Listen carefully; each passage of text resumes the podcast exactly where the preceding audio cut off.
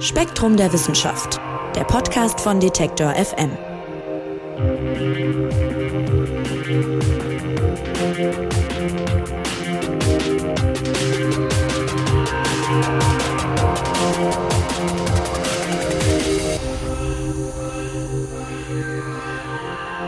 Hallo und herzlich willkommen. Ihr hört den Spektrum Podcast von Detektor FM und Spektrum der Wissenschaft. Mein Name ist Marc Zimmer und ich freue mich wie immer, dass ihr dabei seid und würde gleich mal mit der Frage starten, ob ihr denkt, dass euer Gehirn eigentlich flexibel ist. Also könnt ihr zum Beispiel schnell umswitchen, wenn es nötig ist, beispielsweise von so kreativen Denkaufgaben in alle Richtungen zu voll fokussiert an einer Sache arbeiten und umgekehrt. Äh, in der neuen Ausgabe von Gehirn und Geist geht es nämlich genau darum, um die Frage, wie bleibt man geistig flexibel und äh, wie können wir sozusagen das meiste aus unseren kognitiven Fähigkeiten herausholen. Und Spektrum-Redakteurin Anna von Hopfgarten, die ist da, um uns mitzunehmen in die Welt hinter unserer Stirn sozusagen. Hallo Anna. Hallo Marc. Ja, Anna, was heißt es denn eigentlich, geistig flexibel zu sein? Was versteht man darunter? Ja, also die kognitive Flexibilität ist ein Begriff aus der Psychologie. Und wer kognitiv flexibel ist, der kann sein Verhalten und seine Denkmuster schnell ändern, wenn es die Umstände verlangen. Also wenn sich die äußeren Umstände verändern, dann muss man ja manchmal sein Verhalten anpassen.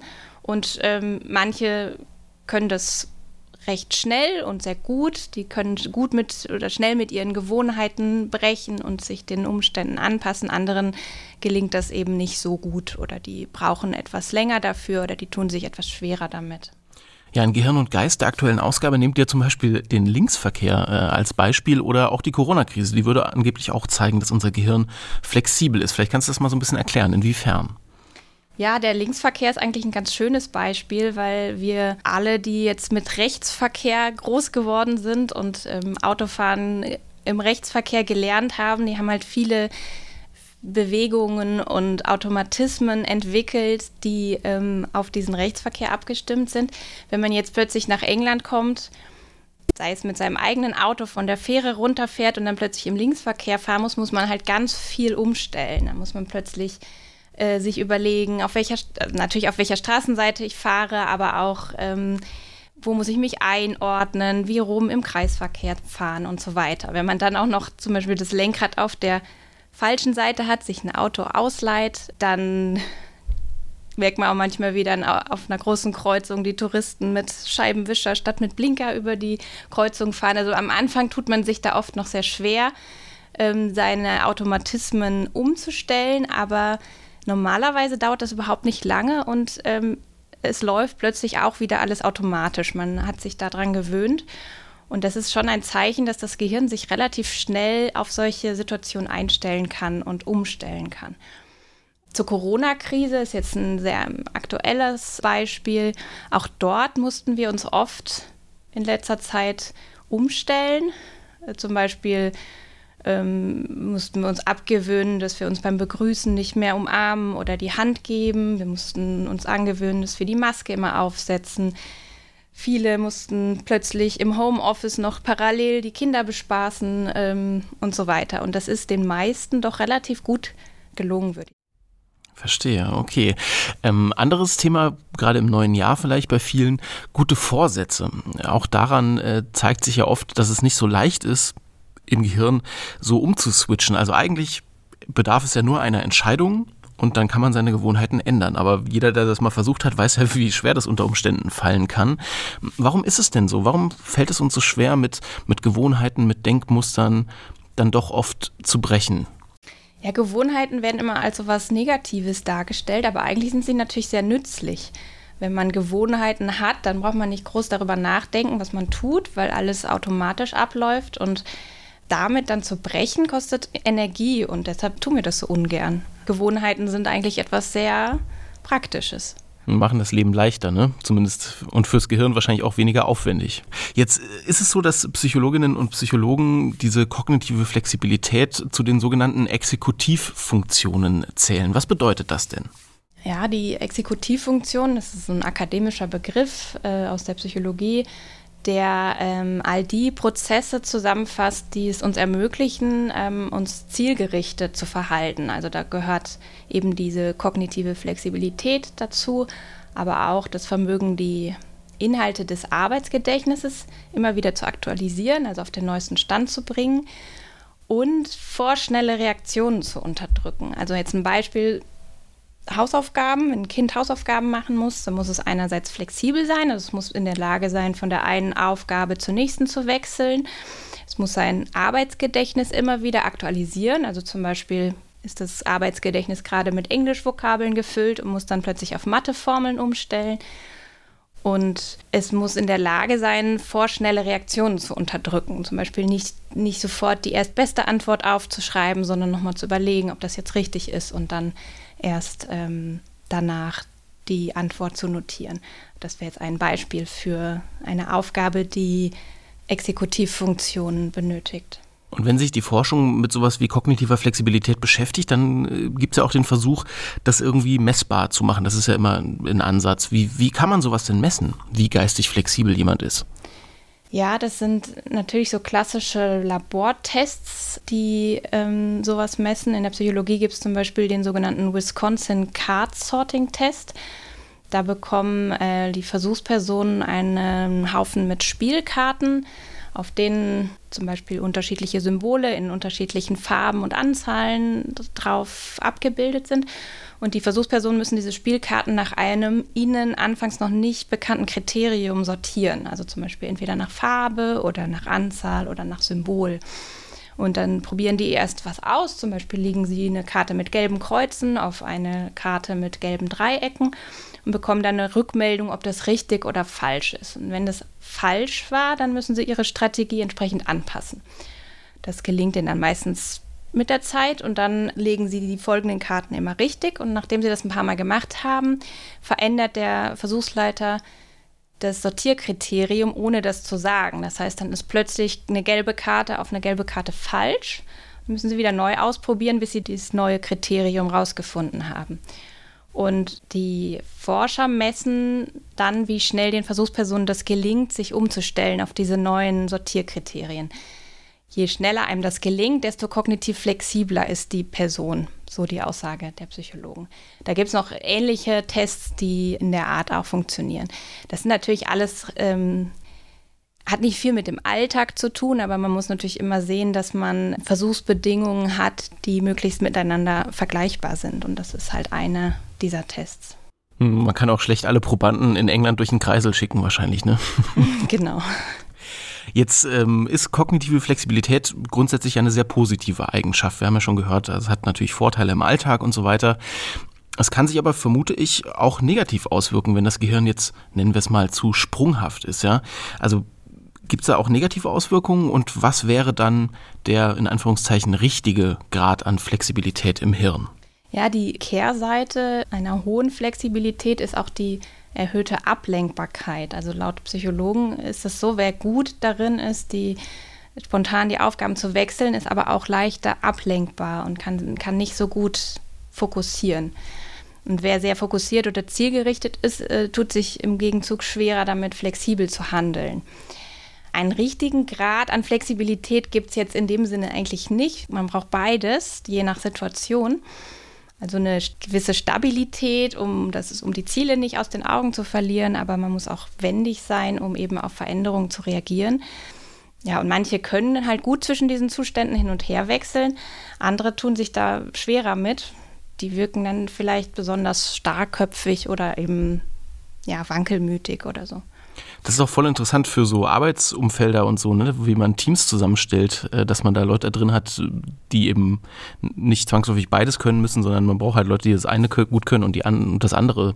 Ja. Du hast ja aber auch schon gesagt, es ist nicht jeder gleich flexibel im Gehirn.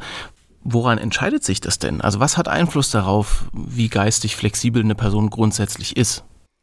Ja, also ein Punkt, der ziemlich klar ist, ist das Alter anscheinend verläuft die, die kognitive Flexibilität über die Lebensspanne hinweg wie so eine umgekehrte U-Form. Also Kinder sind noch nicht so kognitiv flexibel. Dann nimmt die Flexibilität zu, erreicht ihren Höhepunkt kurz vor 20 Jahren etwa, also zwischen dem zweiten und dritten Lebensjahrzehnt und dann nimmt sie wieder ab. Warum es diese Alterskurve gibt, weiß ich jetzt nicht so genau. Ein Aspekt, über den ich gelesen habe, ist der Dopaminspiegel im Gehirn. Das ist ein Neurotransmitter, mhm. der unter anderem neben vielen anderen Aufgaben auch die Flexibilität im Gehirn reguliert. Und der nimmt mit dem Alter etwas ab im Kopf, also der im, im Gehirn. Der, der Dopaminspiegel nimmt im Alter im Gehirn ab. Das könnte eine Ursache sein, warum ältere Menschen eher etwas rigider werden. Ja, es ist so ein, fast schon ein Klischee, dass man so ein bisschen störrisch äh, stur wird im Alter, ne? Aber man, also man erlebt das schon auch im eigenen Umfeld, finde ich. Das ist krass, aber krass auch, dass du sagst, dass es einfach schon ab 20 vermutlich bergab geht mit der eigenen geistigen Flexibilität. ein bisschen traurig. Das ist schon traurig, finde ich auch. Und ich würde auch mal annehmen, dass man selber seine Flexibilität auch eher überschätzt. Also, dass man sich selbst immer für flexibler hält, als man eigentlich ist. Aber äh, dazu kenne ich leider auch die Daten nicht. Ja, aber würde man vermuten, das wär, würde ich intuitiv auch sagen. Ja, genau. Also die einen sind flexibler und die anderen weniger flexibel vielleicht im Gehirn. Jetzt mal ganz grundsätzlich. Das kann aber auch situativ ganz unterschiedlich sein bei ein und derselben Person, wie geistig flexibel die gerade ist. Wovon kann denn sowas abhängen? Ja, Psychologen haben herausgefunden, dass zum Beispiel die Stimmung auch eine Rolle spielt. Äh, offenbar fördert gute Laune die kognitive Flexibilität. Mm, was damit einhergeht, sind auch Belohnungen. Wenn man belohnt wird, dann fühlt man sich ja auch erstmal gut. Und Belohnungen scheinen auch jemanden kurzfristig flexibler zu machen. Was ich aber interessant finde, ist, dass es auch auf die Art des Lobs ankommt. Und zwar gibt es Studien, in denen herausgefunden wurde, dass wenn man jemanden leistungsabhängig lobt, also jemanden nur dafür lobt, dass er ein bestimmtes Ziel erreicht hat, dass das eher die Flexibilität einschränkt. Also dass so jemand dann eher weniger flexibel wird. Wenn man aber leistungsunabhängig lobt, dann ähm, soll das die Flexibilität erhöhen. Was jetzt für so Chefs ganz interessant sein könnte, die in, in kreativen Branchen, die dann ihre Mitarbeiter vielleicht doch eher ähm, nicht für ein bestimmtes Ziel belohnen, sondern eben leistungsunabhängig. Also, wenn ich gut gelaunt bin, bin ich tendenziell geistig flexibler, könnte man sagen. Ja, das sagen zumindest psychologische Studien. Diese erhöhte kognitive Flexibilität hält dann allerdings nicht lange an, sondern ist nur für den Moment. Einen anderen Einfluss spielt auch der Kontext. Also wenn ich zum Beispiel durch meinen Job oder die Familiensituation mit kleinen Kindern zu Hause ähm, zum Beispiel dauerhaft dazu gezwungen bin, häufig die Aufgabe zu wechseln, dann komme ich in so eine Art flexiblen Modus. Also dann fällt es mir insgesamt leichter, äh, mich auf neue Anforderungen einzustellen. Ja, das kennt man vielleicht wirklich jetzt auch aus äh, Lockdown-Zeiten oder so, ne, wo man irgendwie zwischen Kochen, Arbeiten, möglicherweise Kinderbetreuung, zwischendurch mal Sport machen, irgendwann so wechselt über den Tagesverlauf. Das äh, habe ich tatsächlich bei mir auch so ein bisschen erkannt, dass man dann in so einen flexiblen Modus kommt, in dem Sinne, dass man nicht so eine Hürde hat zu sagen, okay, jetzt muss ich halt noch was anderes machen. Genau. Mhm. Mhm. Okay, so neben diesen Faktoren gibt es dann auch noch bestimmte Erkrankungen natürlich, äh, die eine Rolle spielen können dabei, wie flexibel das Gehirn ist. Welche denn zum Beispiel? Ja, es gibt manche psychische Erkrankungen oder Störungen, die die Flexibilität etwas einschränken, zumindest in bestimmten Bereichen. Dazu gehören die Autismus-Spektrum-Störungen, weil also Autisten zeigen ja häufig stereotype Verhaltensweisen und haben Schwierigkeiten, ihre Routinen zu ändern oder auch von ihren Überzeugungen abzurücken. Das ist laut äh, Neurowissenschaftlern ein Ausdruck einer etwas eingeschränkten Flexibilität in dem Bereich. Und das zeigt sich auch in den Hirnnetzwerken, die ähm, für die kognitive Flexibilität zuständig sind. Die sind bei den Betroffenen auch etwas oder arbeiten etwas anders. Ein anderes Beispiel sind Zwangsstörungen, bei denen bestimmte Impulse immer wieder auftreten und sich kaum oder gar nicht unterdrücken lassen. Auch hier kann man ja sagen, dass die in dem Bereich weniger flexibel sind, weil es ihnen eben nicht gelingt, diese Verhaltensweisen abzulegen. Ähm, ja, eine andere Erkrankung ist die Parkinson-Krankheit, die ja eher bei Älteren auftritt die Betroffenen sind auch, die, die verlieren auch an kognitiver Flexibilität, was wahrscheinlich mit dem Mangel an Dopamin im Gehirn zusammenhängt. Also Parkinson-Patienten haben ja, bei denen gehen ja die Dopaminnergenzellen zugrunde im Gehirn und ich hatte ja schon gerade erwähnt, dass das Dopamin eben eine große Rolle bei der Flexibilität spielt und dementsprechend werden diese die Betroffenen immer weniger flexibel. Was man aber ähm, behandeln kann, indem man dieses künstliche oder diese Vorstufe von dem Dopamin, das L-Dopa, das ist so ein Medikament, das ähm, Parkinson-Patienten häufig bekommen, den gibt und das erhöht dann auch wieder die Flexibilität. Also wir hören, geistige Flexibilität hat viele Einflussfaktoren, die sich darauf auswirken und sie kann auch ganz unterschiedlich zu Buche schlagen bei verschiedenen Leuten. Zum Beispiel was die eigenen Positionen und Meinungen betrifft, weil auch da geht es ja immer wieder darum, kann ich die hinterfragen, kann ich die gegebenenfalls nochmal anpassen auf neue Situationen, neue Ergebnisse. Und äh, auch da gibt es ganz interessante Ergebnisse aus der Forschung, zum Beispiel was das Alter angeht. Ja, ähm, also kurz zu den Meinungen kann ich ja einmal, einmal kurz noch was dazu sagen. Also es ist tatsächlich oftmal so, dass ältere Menschen sich mit sich sicherer in ihren Einschätzungen sind. Also die, die sind der Meinung oder sie, sie haben das Gefühl, dass ihre Einschätzung schon richtig so ist. Das ist äh, viel stärker ausgeprägt als bei Jugendlichen zum Beispiel. Die lassen sich viel leichter von anderen beeinflussen kann man sich ja auch ganz gut vorstellen.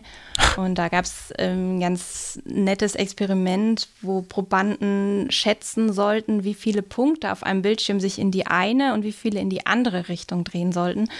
Und älteren Probanden, also den Senioren, gelang das, diese Einschätzung im Schnitt schlechter als den jüngeren, aber sie waren fester davon überzeugt, gut zu sein.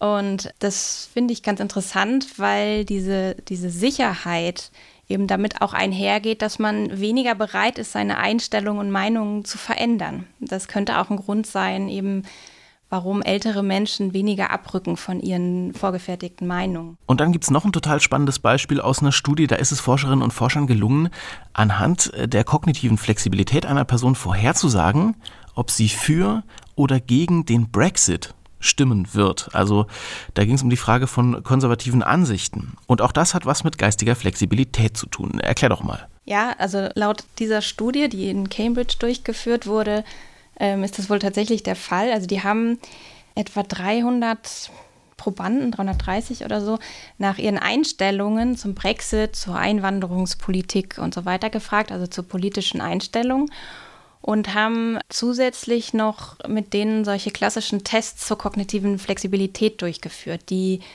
ideologisch neutral waren, also nichts mit irgendwelchen politischen Einstellungen zu tun hatte. Unter anderem eben den Wisconsin Card Sorting Test, über den ich vorhin geredet habe. Und interessanterweise gab es dort einen starken Zusammenhang. Und zwar ähm, korrelierte die kognitive Flexibilität negativ mit pronationalistischen und konservativen Einstellungen. Das heißt also, je schlechter die Versuchspersonen diesen Tests abgeschnitten haben, desto eher waren sie für den Brexit und gegen eine offene Einwanderungspolitik. Also da äh, wurde tatsächlich ein Zusammenhang gefunden zwischen konservativen Einstellungen und einer eher eingeschränkteren kognitiven Flexibilität. Das war jetzt eine Studie mit eben diesen Labortests, aber trotzdem fand ich das auch wirklich ganz interessant. Ja, und vor allem zeigt es auch nochmal, dass sich das nicht nur individuell auswirkt, wie geistig flexibel man ist, sondern auch natürlich gesamtgesellschaftlich, wie geistig flexibel wir alle denn äh, dann so sind. Lass uns da vielleicht zum, zum Ausblick zum Ende nochmal ein bisschen drauf gucken, wie man da vielleicht die eigene geistige Flexibilität auch ein bisschen steigern kann. Da gibt es ja viele Ratschläge, ganze Zeitschriften sind voll davon. Es gab ja auch mal so Trends wie, weiß nicht, Gehirnjogging, falls du dich erinnerst. Da gab es dann irgendwie so, so Spiele, mit denen man ähm, die eigene geistige Flexibilität erhöhen sollte. Was sagt denn die Forschung? Was hilft denn wirklich, um die eigene Flexibilität im Gehirn zu steigern? Ja, da gibt es natürlich unzählige Studien zu. Manche sagen, das eine hilft, andere sagen das andere. Aber wenn man sich so Meta-Analysen anguckt, die mehrere Studien beleuchten, dann zeigt sich, dass diese Hirnjogging-Übungen am Computer eher nicht so viel helfen, beziehungsweise wenn, dann nur die dort trainierte Fähigkeit verbessern. Also wenn man dort eine bestimmte Übung macht, dann wird man da drin natürlich besser. Aber es ist nicht so, dass man das dann übertragen kann auf andere Bereiche. Das hilft einem also im Alltag nicht sonderlich viel, wenn man äh, am Computer irgendwelche Spiele besonders gut lösen kann. Ah ja. Was aber anscheinend wirklich ganz gut sein soll, ist, wenn Kinder zwei- oder mehrsprachig aufwachsen. Das soll tatsächlich die kognitive Flexibilität fördern. Ich finde, das kann man sich auch ganz gut vorstellen, weil wenn man immer wieder zwischen verschiedenen Sprachen wechseln muss, dann muss man, während man die eine nutzt, die andere eben unterdrücken und ähm, halt immer wieder so hin und her wechseln, dass das äh, die Flexibilität fördert. Kann ich mir zumindest ganz gut vorstellen. Mhm. Was auch immer wieder erwähnt wird, ist Sport. Ich meine, Sport ist nie verkehrt. Ähm, Sport hilft dem kognitiven Abbau allgemein entgegenzuwirken. Wahrscheinlich, weil es auch die Durchblutung im Gehirn fördert. Jetzt einen spezifischen Effekt von reinem Bewegungstraining auf die Flexibilität hat man eigentlich nicht, oder wenn nur ganz geringen Effekt hat man rausfinden können.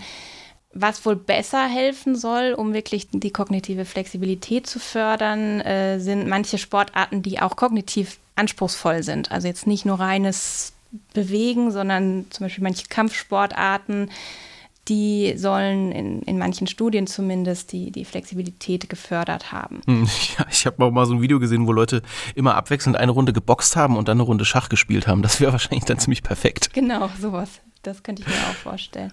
Genau, okay. und so, so, ganz allgemeine, allgemeine Empfehlung ist natürlich, dass man ähm, möglichst abwechslungsreiches Leben führt, dass man immer mal wieder neue Aufgaben und Herausforderungen annimmt und mit seinen Gewohnheiten bricht. Ich denke, das ähm, das ist für alle auch relativ leicht umzusetzen und das scheint auch einen relativ großen Effekt zu haben. Also ein möglichst abwechslungsreiches Leben führen, dann bleibt man auch im Kopf flexibel. Wer noch mehr spannende Forschungsergebnisse dazu lesen will, die gibt es in der aktuellen Ausgabe von Gehirn und Geist. Die ist jetzt überall im Handel zu kaufen, auch online natürlich auf spektrum.de. Und ich sage vielen Dank, Anna, fürs Erklären. Ja, danke auch, Marc. Ja, und auch euch vielen Dank, dass ihr wieder dabei wart hier beim Spektrum Podcast. Wer es noch nicht gemacht hat, abonniert uns doch gerne, dann verpasst ihr auch nichts mehr und man kann bei Spotify, wenn ihr uns da hört, jetzt Bewertungen für Podcasts vergeben und auch da freuen wir uns natürlich, wenn ihr eure Meinung zum Spektrum Podcast abgebt. Mehr spannende Podcasts findet ihr auch auf detektor.fm, schaut doch da gerne mal vorbei und natürlich nächste Woche hier bei uns wieder reinhören. Mein Name ist Marc Zimmer, ich sag Tschüss und macht's gut. Spektrum der Wissenschaft, der Podcast von Detektor FM.